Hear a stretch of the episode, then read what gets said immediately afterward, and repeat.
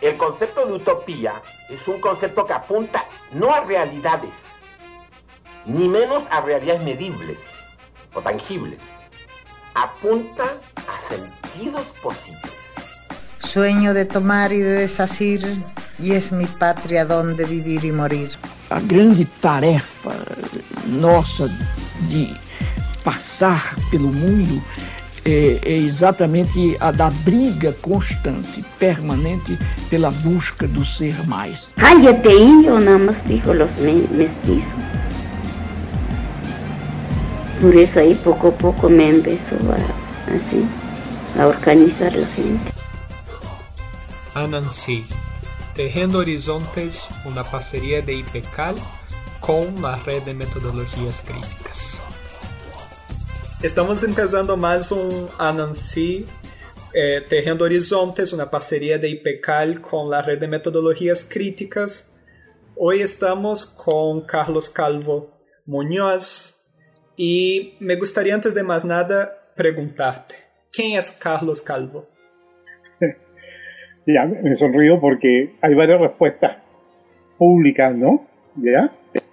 Pero tal vez lo más importante es decirte que he sido una persona afortunada porque sin querer queriendo, como dice el Chapulín, llegué a encontrarme y a trabajar en educación. Siendo alumno de primer año de universidad, estudiando filosofía, tuve la suerte de ser alumno de Paulo Freire.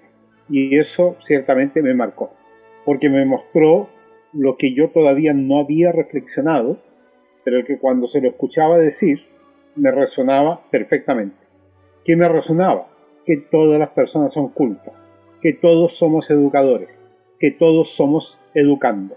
Y eso me abrió una perspectiva que me hizo quedarme en el estudio de la pedagogía y dedicarme a ser educador toda mi vida. Y ahora ya estoy jubilado, pues sigo exactamente en lo mismo, argumentando que me he jubilado del empleo, pero no del trabajo. ¿Qué más soy?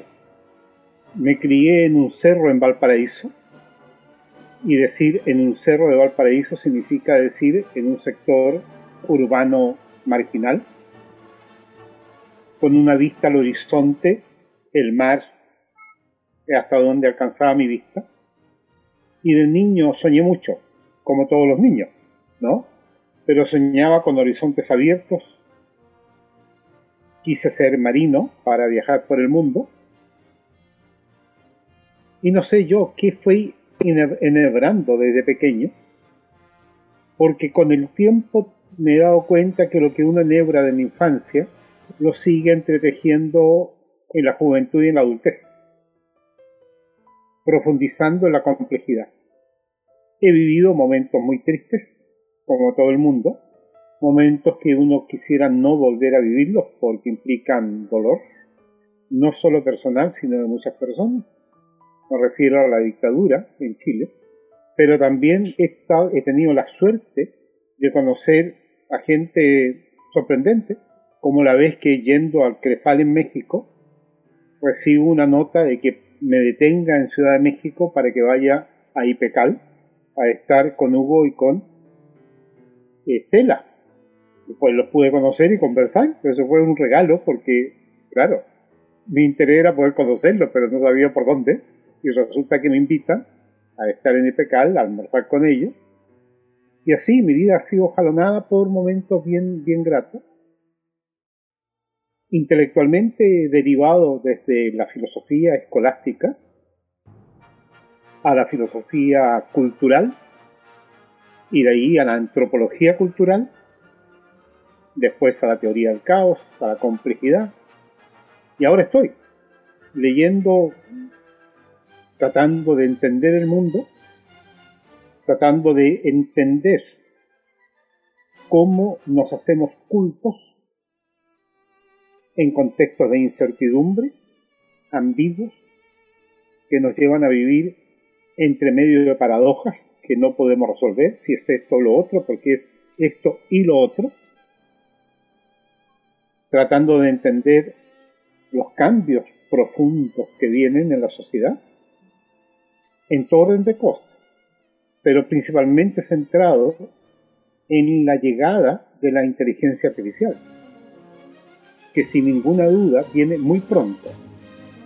Yo no sé en este momento decirte, Joao, cuán pronto va a ser, pero ya está. Cuando el iPhone aparece hace unos 17 años o 18 años atrás, nos pilló a todos desprevenidos y se metió en nuestra vida. Y ahora vienen tecnologías más invasivas. Y voy a decirlo, agradablemente invasivas, en las que nos dejamos llevar, porque nos solucionan un montón de temas. Pero esto va a implicar una reformulación de la escuela. Siempre lo ha requerido, pero hoy día es francamente inevitable. La pandemia está mostrando que en muchas partes del mundo se está angustiado porque los niños se a distancia y no estamos reparando que la escuela física a la que iban antes tampoco les proveía de muchos aprendizajes. Los casos excepcionales son escasísimos y los contamos con los dedos de la mano. Y en el resto del mundo la escuela es un fracaso. Entonces, todo eso me da vuelta y en eso estoy yo ahora. ¿Ya? Por ahí voy yo, lo que soy. Desde ahí podemos traer varios hilos, ¿no? Pero me gustaría empezar con uno que hablaste desde el principio. Que dos cosas, no solamente ahora, pero incluso en algunos de sus escritos, tú hablas mucho de que es lo que es educar y lo que es la incertidumbre. ¿Podrías hablar un poco de lo que significa esas dos palabras para ti? Como casi todas las cosas en la vida nos llegan de regalo, son serendípicas, pero sí, tenemos que estar atentos para darnos cuenta que nos llegaron. Hace ya mucho tiempo, por ahí por el año 85-86, una estudiante escribe en un trabajo que la educación tiene que ver con el poder ser y la escuela con el deber ser yo cuando yo leo eso, se me abrió un mundo. Fue una epifanía, una claridad en que lo que venía trabajando de cuando estuve en el CREFAL, indagando en la educación, en la educación informal, ahora con esas dos oraciones se me aclaraba. Que los procesos educativos son posibilidades y que los procesos escolarizados son normas. Le pregunté a esta chica que me explicara más y la pobrecita se pone nerviosa, no me sabe decir nada más.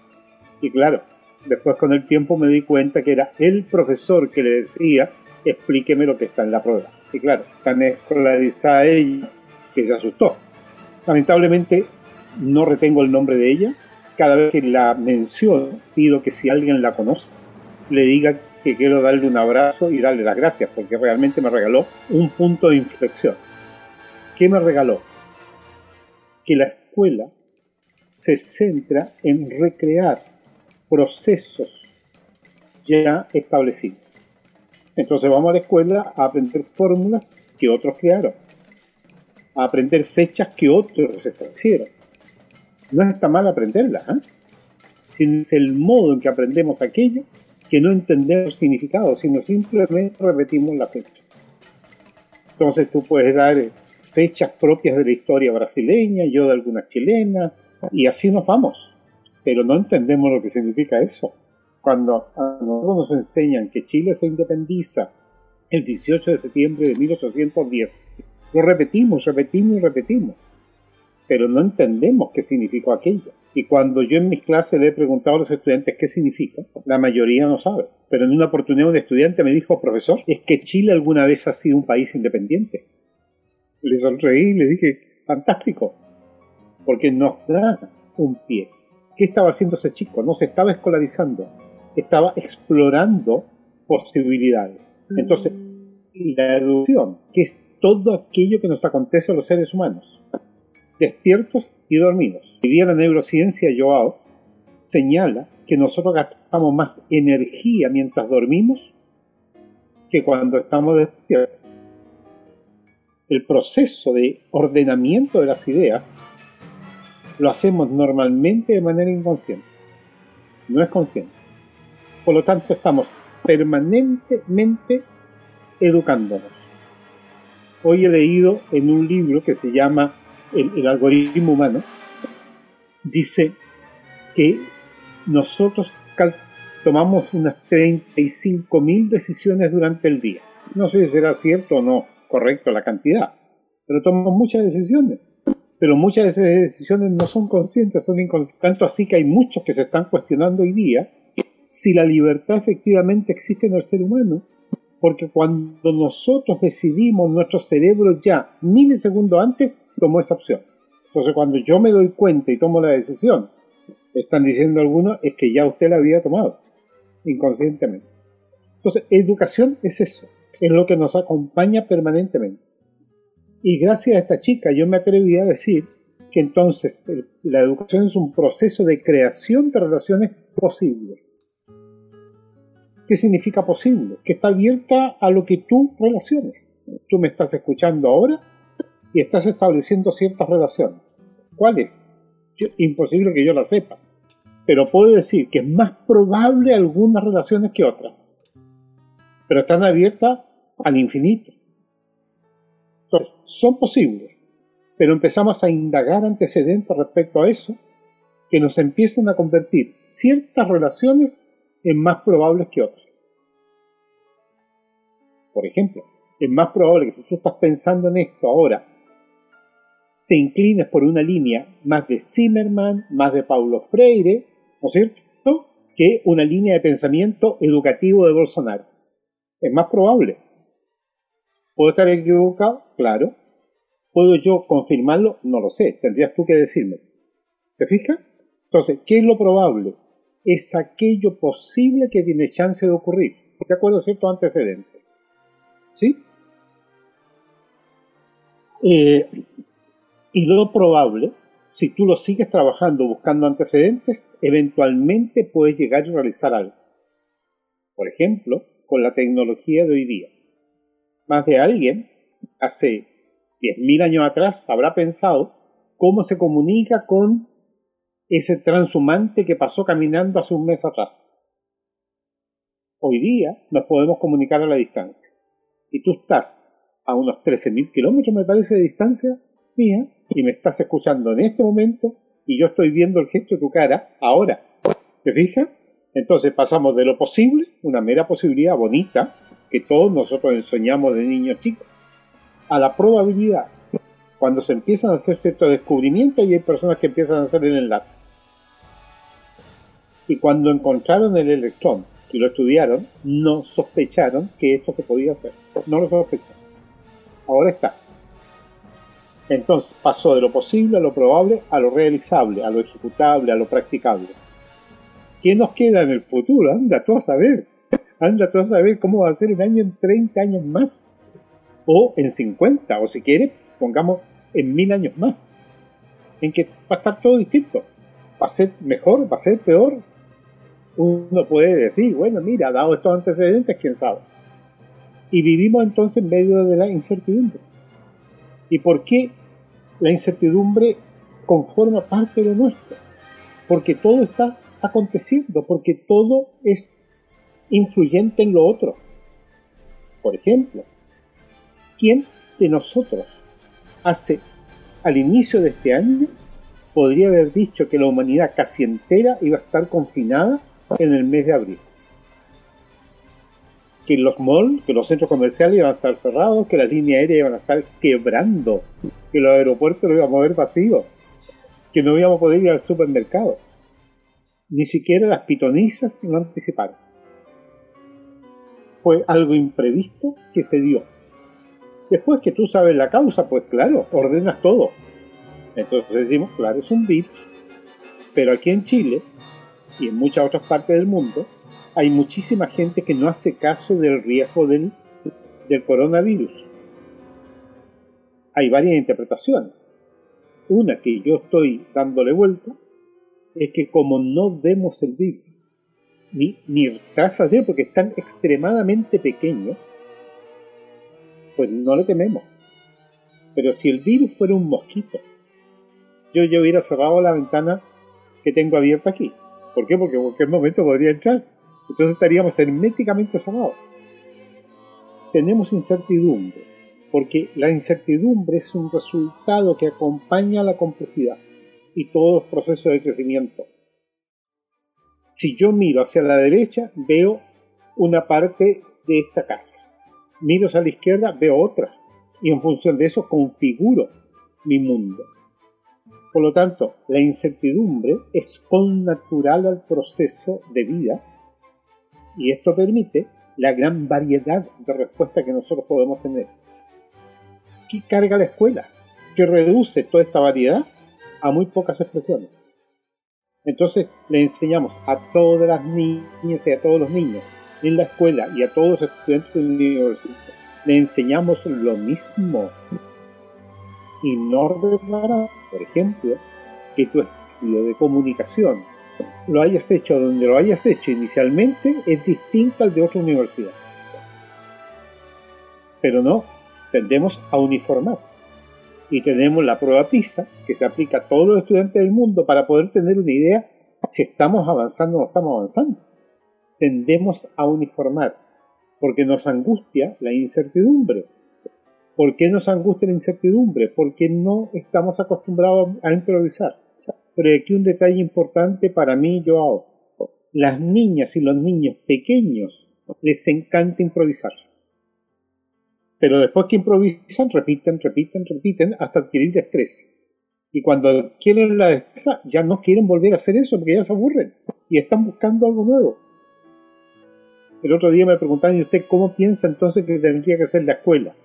Pues la universidad tendría que permitirle que el estudiante desarrolle la idea que le bulle en la cabeza. Y para eso va a tomar los cursos que necesita para poder entender. Pero no, los tenemos a todos en un mismo carril, le enseñamos lo que yo ya me sé de memoria. Yo hoy te digo me sé de memoria porque he visto en mi vida de más de 50 años de profesor a profesores repitiendo un año y el otro exactamente lo mismo de memoria. Se lo saben de memoria. Entonces no aceptan ninguna pregunta de un estudiante porque lo saca del tema. O, como he comprobado en investigaciones etnográficas, muchos profesores responden lo que creen que corresponde sin pensar en la pregunta del estudiante. Entonces, la educación es posibilidad, que investigada alguna deviene en probabilidad y otra queda simplemente como un sueño, y alguna de estas probabilidades podría eventualmente realizarse. La posibilidad no podemos evaluarla, podemos comentarla y decirle al estudiante, mire, fantástico, lo tuyo es extraordinario, pero ahora veamos si es factible, pero no podemos sancionarlo negativamente con una nota. La probabilidad, yo ya puedo empezar a ponderar y decirle, pero mira, leíste una revista, en que hayan personas buenas que están escribiendo. Entonces, yo ahí lo voy orientando. Pero tengo que permitirle al estudiante que él descubra qué es lo que es más bueno y qué es lo que no. O sea, si cuando tú lees a Paulo Freire, tú te das cuenta que estás leyendo un tipo grande. Lo lees, es, es contundente. Lee otros textos y tú te aburres. El otro día me toca leer un, artículo para una revista. Mira, yo citaba tantos autores que eran algo de 68 en 10 páginas, una cosa así.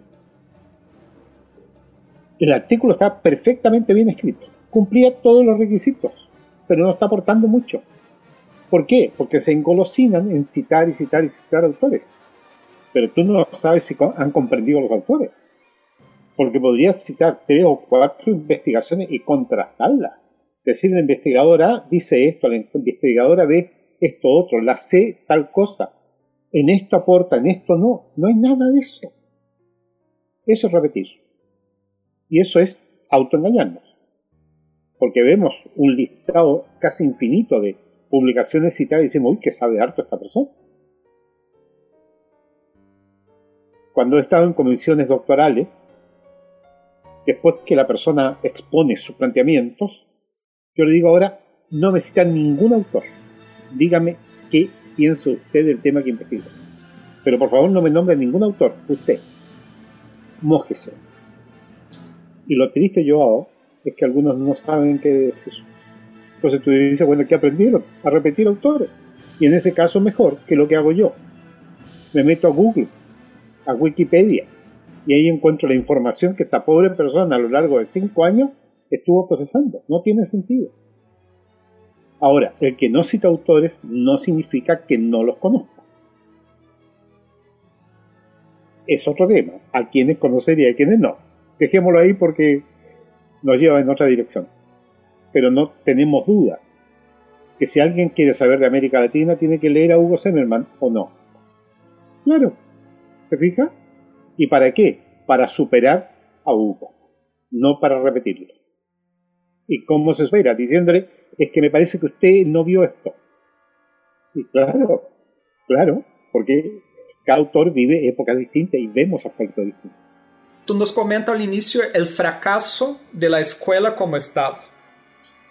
Una escuela que tú afirmas ahora que está fundada en eso de la previsibilidad. Incluso me reí cuando tú hablabas porque me recordó algunas investigaciones que yo he visto que lo que hacen es no más leer los autores, pero entrar en una base de datos como Google Academics o, o Scopus y, y mirar lo, la, la, y mirar la cantidad de citaciones de un tema y el artículo es literalmente un análisis cuantitativo de citas, ¿no?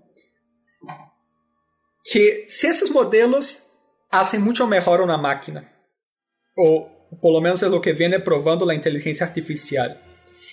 Y existe ese espacio de la incertidumbre que tú estás diciendo que es la educación.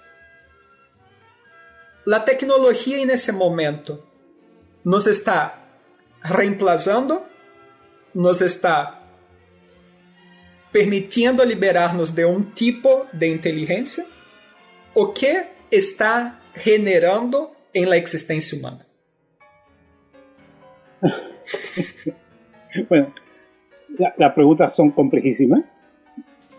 Y por supuesto, lo que yo voy a decir son las reflexiones, lo que he ido aprendiendo de distintos autores, las dudas que tengo, y veamos qué es lo que sale de esto. Pero hay algunas situaciones que a mí me, me hacen mucha fuerza.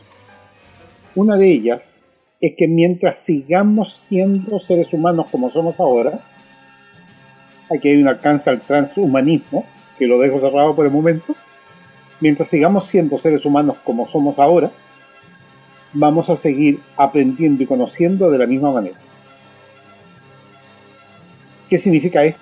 Que los procesos educativos no han cambiado por miles de años. Lo que ha cambiado es la instrucción escolar. Y esa instrucción va a cambiar ahora a pasos agigantados. Tanto así que hoy día ir a la escuela va a ser conveniente, pero no necesario. Bueno, hoy en día también la escuela no es necesaria. Los profesores tampoco somos necesarios, somos convenientes. Muchos colegas no les gusta que yo les diga esto, me dicen, Carlos, ¿cómo se te ocurre? Es que no somos necesarios. Yo debo estar en la escuela esperando que un alumno venga a preguntarme algo en que yo dialogar con él puede ayudarte. Pero yo no estoy ahí para darle datos que hoy día los encuentran en la red. Y dentro de poco tiempo los van a encontrar con más claridad y precisión. Fíjate que el director del motor de búsqueda de Google ya reconoció hace un tiempo atrás que el algoritmo de búsqueda es tan bueno que hasta con preguntas mal formuladas encuentra la respuesta correcta. Además que hoy día te están cruzando con el perfil tuyo, entonces ya sabes cuál es la intención de tu pregunta. Pues bien, el día de mañana, los niños y los jóvenes y todos vamos a encontrar la información en Internet. Entonces, ir a la escuela para eso no va a tener sentido. A la escuela, ¿qué tenemos que ir? Pues a pasarlo bien. ¿Y pasarlo bien qué significa? No jugar como loco todo el día correteando, porque llega un momento en que yo tengo que intencionar aquello. Pero a la escuela vamos a ir a jugar, vamos a ir a explorar, vamos a ir a equivocarnos y a encontrar algunas pistas. ¿Qué es lo que va a pasar siempre en el ser humano hasta que no cambiemos. La curiosidad, que es omnipresente en nosotros, y es la que nos mueve. Vemos un rayito de luz, pues y allí partimos. Hay un sonido y giramos la cabeza. Nos quedamos boquiabiertos cuando vemos algo hermoso. O un sonido hermoso y nos quedamos calladitos escuchándolo. A eso le llamamos propensión a aprender. Y con un amigo, Alberto Moreno, al tiempo atrás nos preguntamos, si propendemos a aprender, ¿propenderemos a enseñar? Y nos hemos dado cuenta que naturalmente propendemos a enseñar y a enseñar bien. Si tú a un bebé tratas de enseñarle, te vas a dar cuenta que tú eres más torpe que un amiguito del que le enseña lo mismo. ¿Cómo lo hace? simplemente deja que el otro lo imite. Nada más que eso. Y el otro imita y lo hace. Propendemos entonces a, enseñar y aprender. Estamos dotados para aprender, Joao. Estamos dotados. Es verdad que puede haber algún tipo de persona, pero en una proporción muy minúscula, que tienen serias dificultades para aprender. Pero todos, incluso ellos, estamos dotados para aprender. ¿Qué significa esto? Que tenemos las funciones cognitivas necesarias para recibir, elaborar y comunicar una información. Escuchamos. Ahora, interpreto lo que escuché y lo comunico. ¿Qué tiene que hacer un educador? Y hasta el momento los robots no pueden hacerlo, pero quién sabe si lo van a hacer bien en un tiempo es preguntarle al niño, perdón, ¿qué escuchaste? Un día estaba haciendo aquí en la ciudad de La Serena un taller a profesionales frente al aeropuerto de la ciudad. Escucho el avión que llega, interrumpo mi clase para preguntarle, perdón, ¿y ese ruido qué es lo que es? Mostrando yo como que no supiera. Respuesta unánime de todos y todas. Me dicen, el avión que viene llegando. Ah, de veras, digo yo. Y pregunto, ¿y cómo sabemos que viene llegando? Todos sabemos que viene llegando, en eso no hay ninguna duda, ¿está claro? Porque después cuando llegó, pregunté, ¿y ese sonido? El avión que se va. La misma pregunta, ¿cómo sabemos que se va? No dudamos cuando llega ni cuando se va. Pero puedo explicar cómo es el sonido del avión que llega ¿Y puedo explicar cuál es el sonido del avión que se va?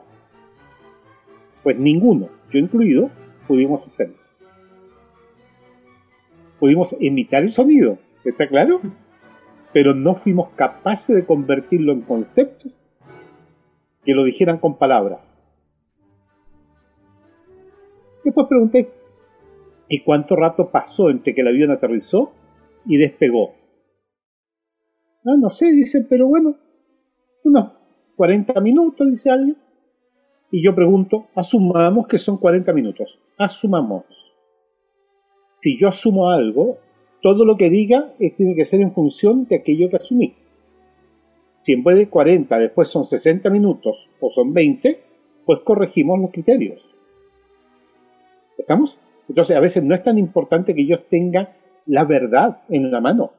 Es que estoy asumiendo cómo se comportan los virus, bla, bla, bla, bla, de esta manera. Y el COVID-19 entonces es altamente que probable que se comporte de esta, otra manera. Y si no se comporta así, o no es virus, o la mutación implicó algo muy significativo. Ayer por las redes sociales me llegó un, una nota muy breve en que leían lo que supuestamente escribió un premio Nobel de Medicina japonés, diciendo que el coronavirus es inventado y que los que lo fabricaron en Japón están todos muertos y que hace tres meses que nadie le contesta a este hombre que trabajó en ese laboratorio. Incluso pone a disposición su premio Nobel de Medicina por si acaso está equivocado. ¿Será verdad? ¿Será mentira? ¿Será una fake news? Yo no sé. Llego hasta ahí pero él está operando en base a los criterios de lo que es un virus para decir, este virus no puede ser un virus natural. porque tendría que actuar con estas otras características. Entonces, bueno, volvamos al avión. 40 minutos. La pregunta es, ¿por qué 40 minutos? Invente usted. Se miraban y al rato empezaron a decir, bueno, para que baje la gente y para que suba la gente. ¿Cuánto tiempo demora en bajar la gente? Ah, me dicen, es que no sé cuántos pasajeros venían. Supongamos. 50, 100, 120, 180 personas. Elija, si no importa. Porque el proceso mental que usted va a usar va a ser el mismo. Después modifica los valores. ¿Estamos? Mira, resultó interesantísimo. Porque ¿qué estuvimos haciendo? Poniendo a prueba las funciones cognitivas de todos nosotros, está hipotetizando, generando criterios y tratando de descubrir una pauta. Entonces determinaron que de los 40 minutos, 10 eran para que bajaran, 10 para subir y 10 de limpieza. Ah, me faltó hoy. 15, 15 parece, y 10, algo así. ¿Ya? Después podemos cambiar. Le aumento el número de pasajeros, disminuyo el número de pasajeros. Hago que llueva. Hago, en fin, invento situaciones. Eso es educar. Por lo tanto, con computadores o sin computadores, con inteligencia artificial o sin inteligencia artificial, yo creo que los futuros educadores van a tener que insistir exactamente en lo mismo que el hombre, ¿no es cierto?, del neandertal cuando salía a cazar. Exactamente lo mismo. Tiene que calcular la distancia, la velocidad de la presa, la suya.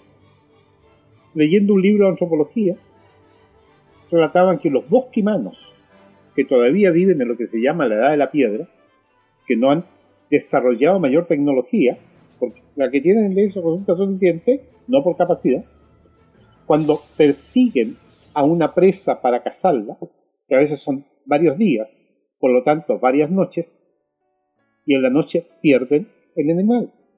¿Cómo lo encuentran? Una de las pistas es rastrear el excremento del animal, porque cada excremento tiene la huella del intestino de ese animal, por lo tanto es distinta. Entonces la siguen. ¿Qué, hay, es educar entonces, Joao? Es crear criterios para organizar la información. Yo escucho el sonido, cómo suena un avión llegando y cómo suena el sonido que se está alejando. Creo la pauta. Y después yo puedo hacer juegos con eso. Y a las niños y a las niñas les encanta. ¿Y cómo sabes tú que les encanta? Porque eso lo hacen moviéndose, brincan, saltan, se paran de cabeza, se mueven. En cambio en la escuela lo tenemos quietamente sentados. Ahora, si una máquina me provoca aquello, pues fantástico, fantástico. Y dentro de poco, y tú estás en el área, sabes que más tarde, con el Zoom, ya nos deben estar descifrando hasta los códigos de nuestros movimientos faciales. El iPhone reconoce 32.000 puntos en el rostro humano para determinar si yo soy quien está abriendo el celular. 32.000 puntos. Y dinámico, ¿ah? Y dinámico. Y hoy día dicen que ya sacaron un algoritmo para las personas que activan el celular, pero están cubiertos con la mascarilla. o sea, redujeron los puntos. Los redujeron, pero los perfeccionaron. Es maravilloso, es maravilloso. Y Google sabe que hoy día puede determinar la preferencia sexual de nosotros por las expresiones de nuestro rostro ante ciertas imágenes. Es maravilloso. Ahora, el poder que se puede tener en inducirnos en una u otra dirección nos lleva al tema ético. Y ciertamente tal vez uno de los asuntos más preocupantes que tenemos que atender es la ética de los algoritmos. Ética de algoritmos que son máquinas, claro, pero son máquinas que se pueden cejar. Y ya sabemos Twitter tiene sesgo, que Facebook tiene sesgo, que Google tiene sesgo. ¿Por qué? Porque sigue lo que los diseñadores lo hicieron, etcétera, etcétera. Entonces, ¿qué hacer en el futuro? Seguir educando, no escolarizando. ¿Dónde estamos angustiados? en la escolarización porque no sabemos cómo hacerla. Y vemos que la máquina sí nos está reemplazando.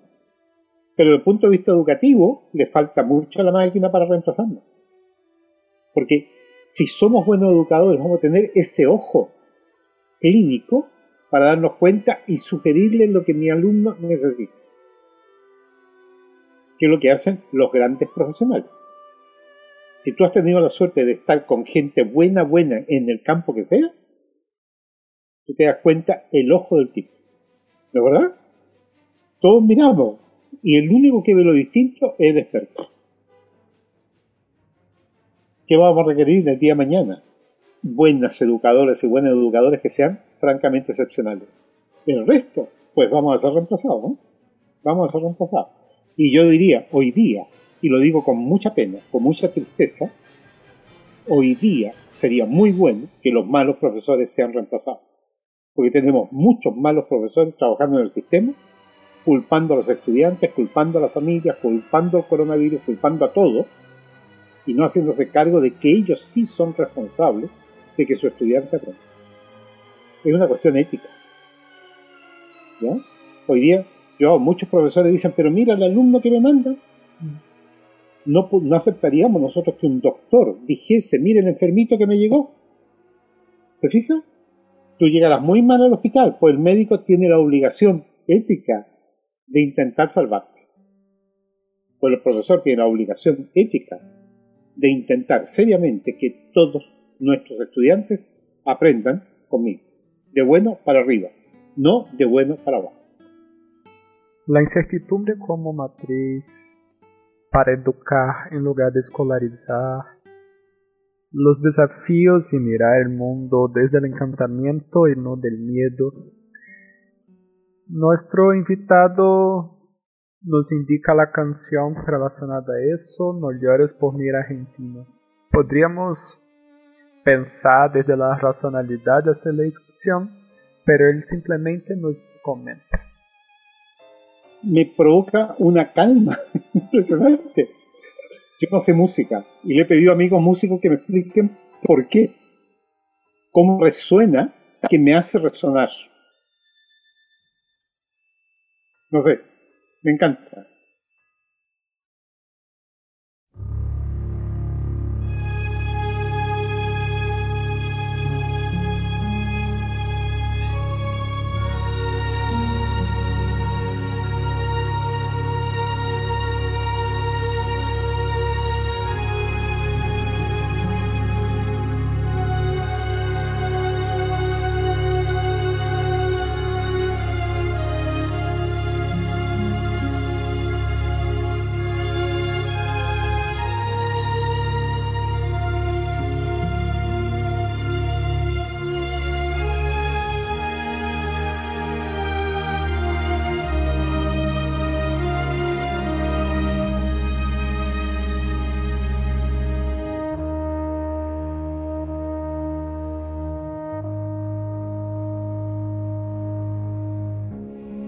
será difícil de comprender que a pesar de estar hoy aquí, soy del pueblo y jamás lo podré olvidar. Debéis creerme, mis lujos son solamente un disfraz, un juego burgués, nada más.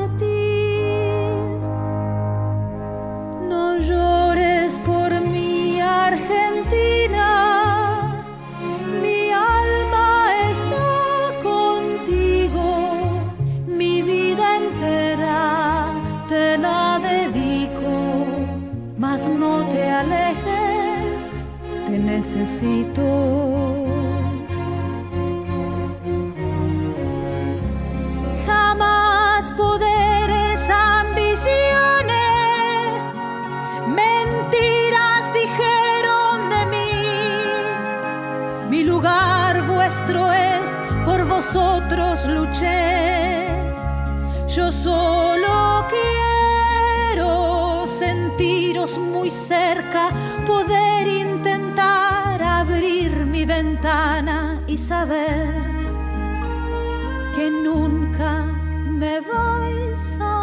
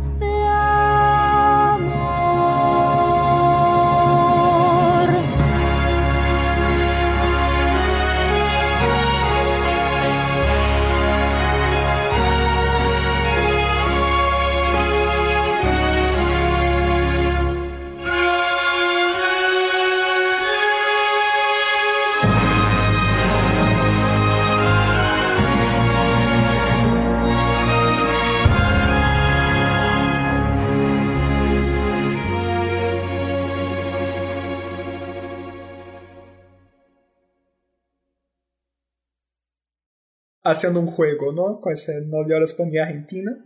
¿Por qué crees que los territorios no deberían llorar con el riesgo de perder los profesores? O por lo menos los profesores que tenemos ahora. Los territorios no lloran, están. Los habitamos. Y al habitarlos, nos hacemos parte del territorio. Al empezar yo te dije, me crié en un cerro en Valparaíso. Me crié mirando el horizonte. Y siempre a donde vaya, yo busco tener perspectiva. Porque me gusta. Puedo estar encerrado en una pieza, blanca sin nada, y también estoy tranquilo. ¿Están? ¿Ya? Pero me gusta la perspectiva, lo grande. La exploración. El salir a caminar y ver qué te encuentras. Ahora, el territorio, nosotros podemos dañarlo. ¿Cuándo dañamos el territorio? Bueno, no voy a hablar del aspecto ecológico porque nos llevaría a otro lado, pero ahí sí que hay un daño radical. ¿Está claro? ¿Ya? Y lo reconozco y, me apoyo en eso. ¿Cuándo dañamos también el territorio? Cuando nos impedimos verlo y disfrutarlo. Ocasionalmente usado Waze, pero más por la curiosidad de saber qué es lo que me muestra que por la necesidad de depender de él. Estaba a comienzo de año yendo a un colegio al sur de Santiago y no encuentro la dirección. Y voy con un joven estudiante y me dice, ya pues profe, use Waze. No le digo, no lo quiero usar. No lo pongo, no, por favor no lo uses. Veamos cómo llegamos a donde llegamos. ¿Qué criterios usa? ¿Y cómo vamos a ver ese si no sabemos dónde está la calle? Entonces yo le digo, pero mira tú un criterio. Invento ahora porque no me acuerdo. Si vamos a la calle XX6428 y estamos en la calle MM eh, 1025, ¿Nos estamos acercando o, o qué? Entonces me dice, ah, entonces miramos la numeración. Bueno, por lo menos eso. Para saber si... Y en la esquina miraremos la numeración de la otra. Lo malo es que en Santiago no todas las calles están nombradas, ni está la numeración. Entonces te pone un problema. Y llegamos con un poquito de, de preocupación, claro, pero que nos permitió explorar el territorio, que descubrimos construcciones, descubrimos calles. Hoy día, muchos jóvenes, mirando Waze, no ven el territorio por donde están pasando. Por eso la importancia que tiene la equivocación. Si yo me equivoco en el territorio, empiezo a enraizarme en ese territorio.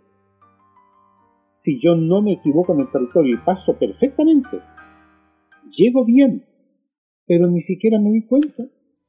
Entonces te da exactamente estar en Barcelona que en la ciudad de La Serena, o en San Pablo, o en Florianápolis, donde sea, porque están mirando Waze.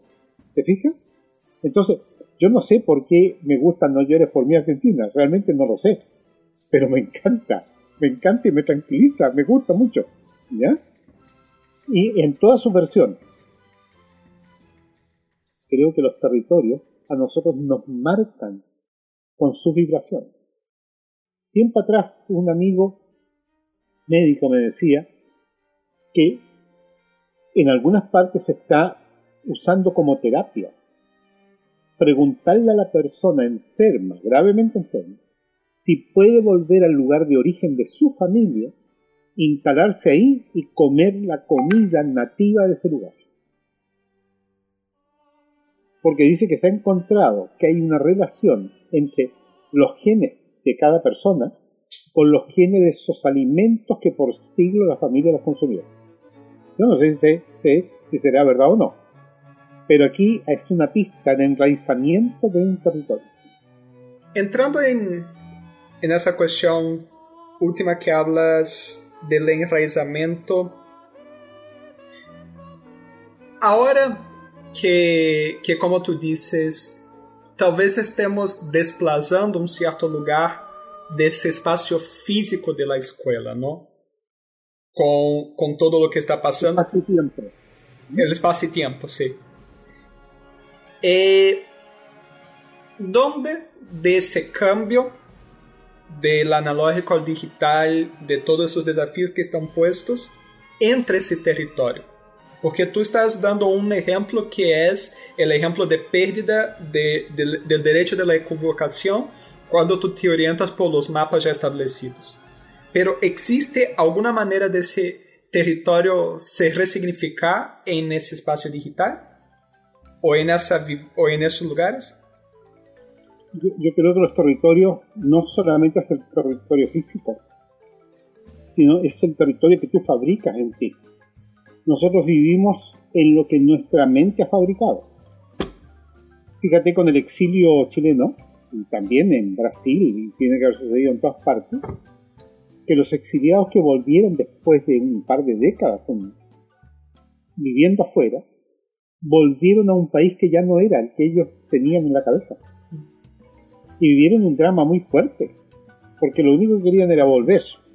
Y cuando vuelven, pues se encuentran con un país que no es el país que incluso le enseñaron a los hijos.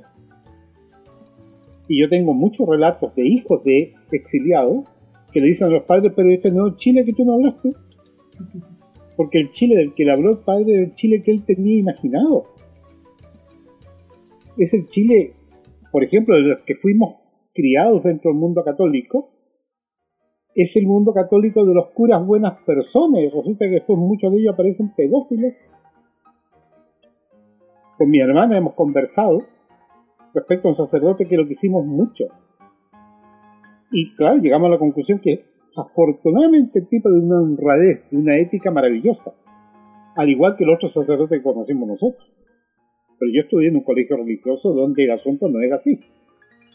¿Te fijas? Entonces, vivimos, creamos un mundo, habitamos un espacio y tiempo territorialmente físicos, ¿verdad? Pero lo que vemos de aquello es la construcción mental que nosotros construimos. Yo creo que uno de los problemas que tiene muchos gobiernos hoy en día es que la ideología que tienen les impide ver el país real. Y no pueden entenderlo, porque dentro de la lógica, dentro de las relaciones que ellos han, creado todo el tiempo, no han visto jamás la pobreza. Y aquí un senador que es del, gobierno actual dice que su gobierno no tiene calle. ¿Qué significa que no tiene calle? Que no la han recorrido. La ven desde afuera. Entonces desde afuera la manejan perfectamente. Es el deber ser. ¿Te fijas? Entonces no están metidos ahí. Entonces, este mundo que tenemos, que nosotros construimos, individual y colectivamente, ¿ya? es también el mundo de nuestra imaginación. Y yo no tengo ninguna duda que cuando, bueno, ya estamos ya en el mundo virtual de Google, de todas estas relaciones, entra también. ¿Ya? Me acuerdo, mira, muy fuerte cuando una persona exiliada le mandan una grabación. No, perdón, ella manda una grabación a su casa aquí en Chile.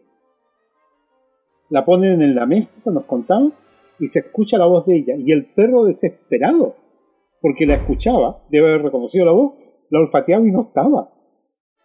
Le provocó una angustia, que es lo que le pasó a muchas personas adultas con los celulares, que no se atrevían a usarla. Y los niños chicos pues lo usan porque forma parte de ellos. A propósito, hay un alcance. ¿eh? Esto nos mostró, la, pandemia nos ha mostrado que los famosos nativos digitales no son nativos. Son usuarios superficiales y nada más que eso.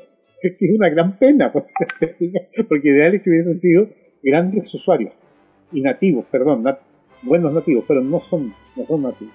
Entonces, bueno, los chicos van a ingresar a este mundo como hemos ingresado nosotros y esto forma parte del mundo mío.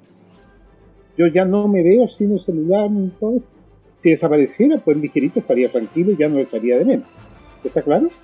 Pero mientras cuento con él, pues cuento con mucho gusto con esto, porque me encanta.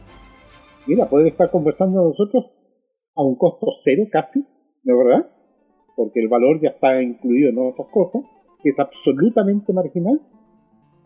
Tal como dijo una vez un senador chileno, Fernando Flores, que a lo mejor lo has escuchado tú por el tema de de incidencia que este mundo tiene en nosotros, que las compañías telefónicas no deberían cobrar por las llamadas telefónicas, ni ni los correos electrónicos, ni nada, porque es absolutamente marginal en el flujo de datos que ellos manejan. Absolutamente marginal.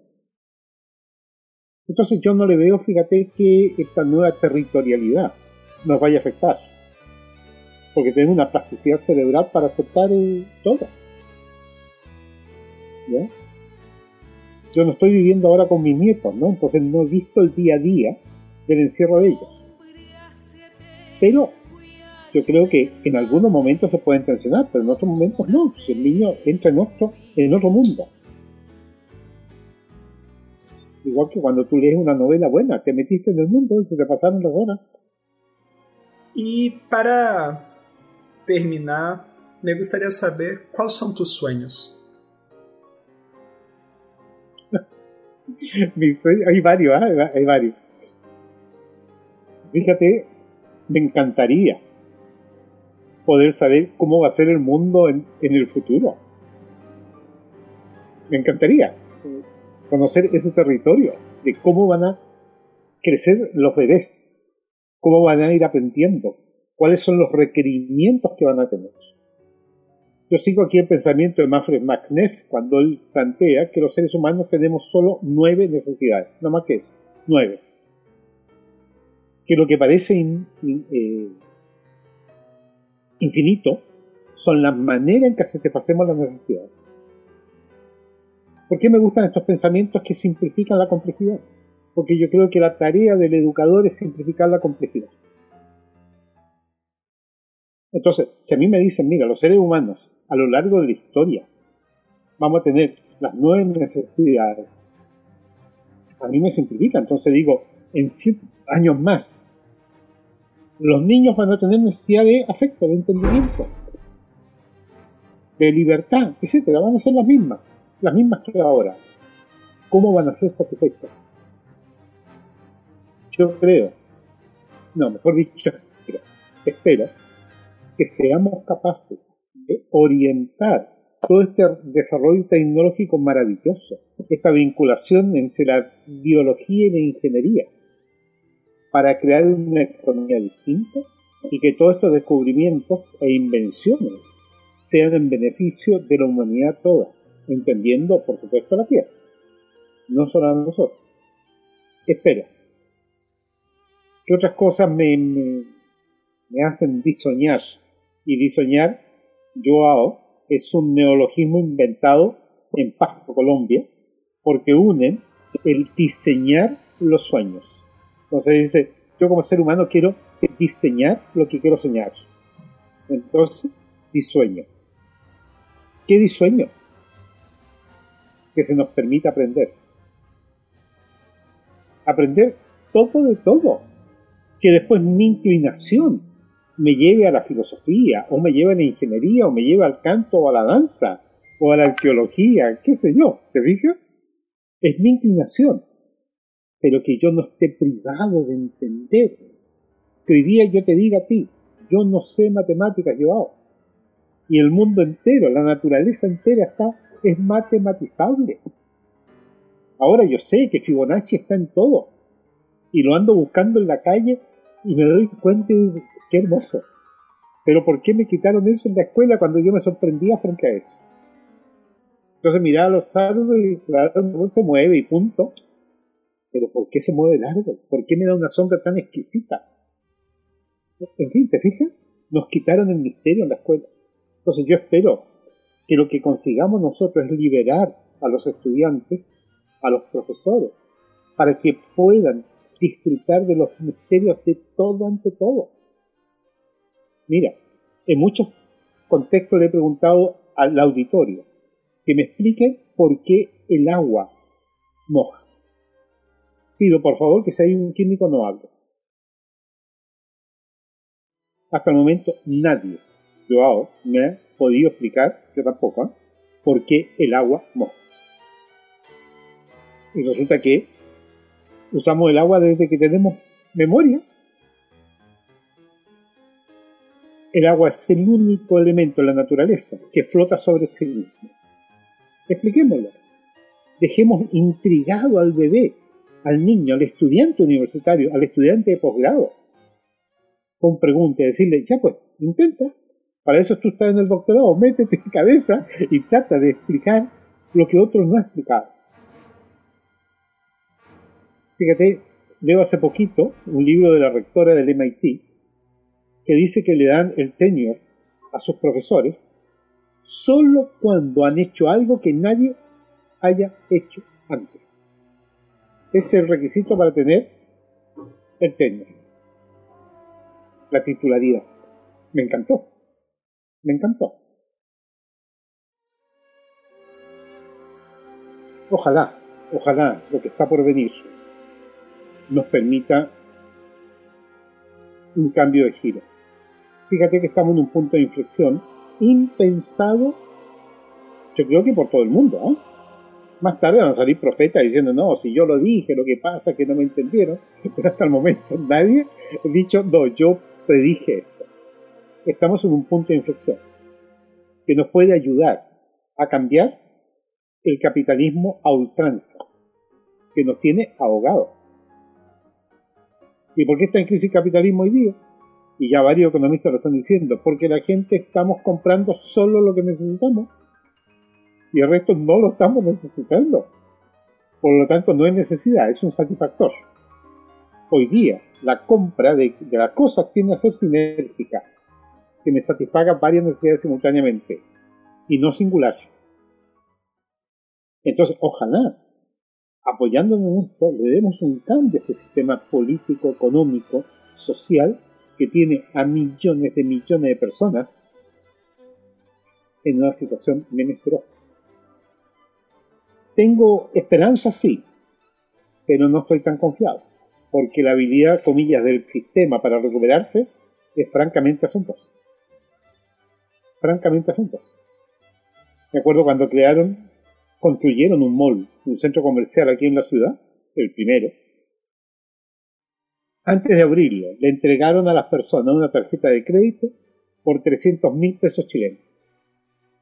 No sé cuántos dólares eran, pero pongamos el caso mil dólares, por decir algo. Al mes, yo hago. Las, fueron 300 mil tarjetas con mil dólares.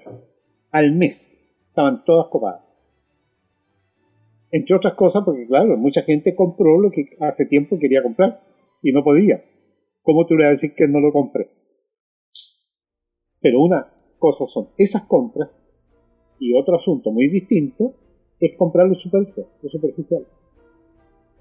Estamos en un momento de inflexión para seguir quedándonos con lo más básico y dejar de lado lo superficial. Y podemos cambiarlo, pero no lo sé. Tengo sueño de que esto, esto pudiera ser. ¿Ya? Nancy es un proyecto sembrado desde IPCAL, Instituto de Pensamento y Cultura en América Latina. Acesse nuestro site www.ipcal.edu.mx o nuestra página de Facebook para conocer un poco más de nuestro proyecto.